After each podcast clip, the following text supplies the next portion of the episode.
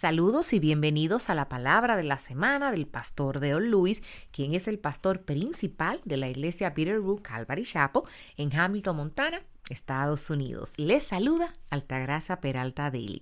El mensaje de esta semana se titula Encontrándonos a nosotros mismos y se enfocará en Hebreos capítulo 2 en el versículo 11.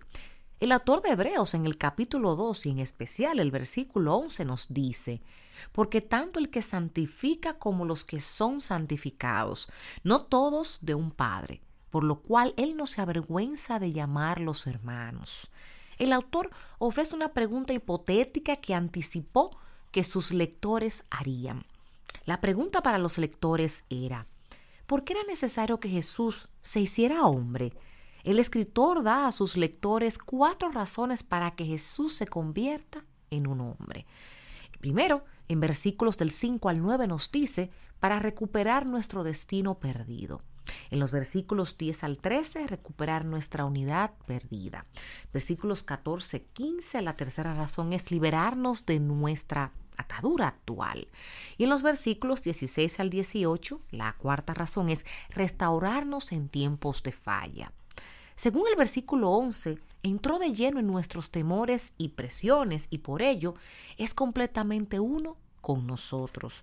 El punto del escritor es que Jesús nos ha puesto a través del ministerio del Espíritu Santo en el camino hacia la gloria. Es una santificación progresiva, ya que continuará a través de la glorificación y en la eternidad donde Primera de, Corintios capítulo 13 versículo 12 nos dice, porque ahora vemos por un espejo, veladamente, pero entonces veremos cara a cara. Ahora conozco en parte, pero entonces conoceré plenamente como he sido conocido. Aunque incluso en los años infinitos de la eternidad nunca llegaremos a ser en lo absoluto como Él, porque la infinidad solo puede acercarse al infinito, pero nunca podrá igualarse.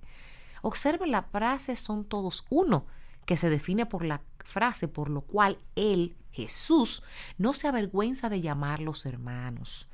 Este es el corazón de la segunda razón por la que Jesús se hizo hombre, que era recuperar nuestra unidad perdida con nuestro Señor.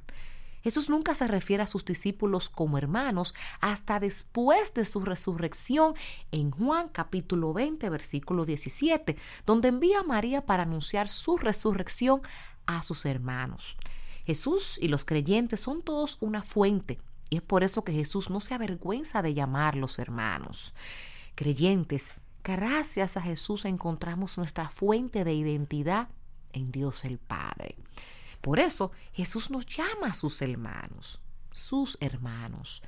Las implicaciones de esto son demasiado grandes para las palabras cuando consideramos la realidad de que Jesús, que es Dios el Hijo, en su exaltada deidad, no se avergüenza de llamarnos sus hermanos. De todas las cosas que sufrimos los seres humanos desde la caída de Adán, nada es más obvio que la pérdida nuestra identidad.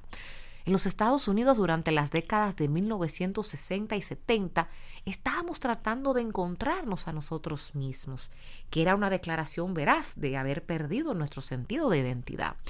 Las cosas no han cambiado en 40 o 50 años.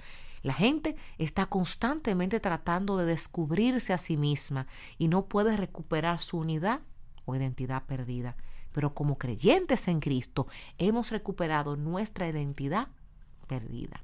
Todo seguidor de Cristo tiene la respuesta a una de las grandes preguntas. ¿Quién soy yo?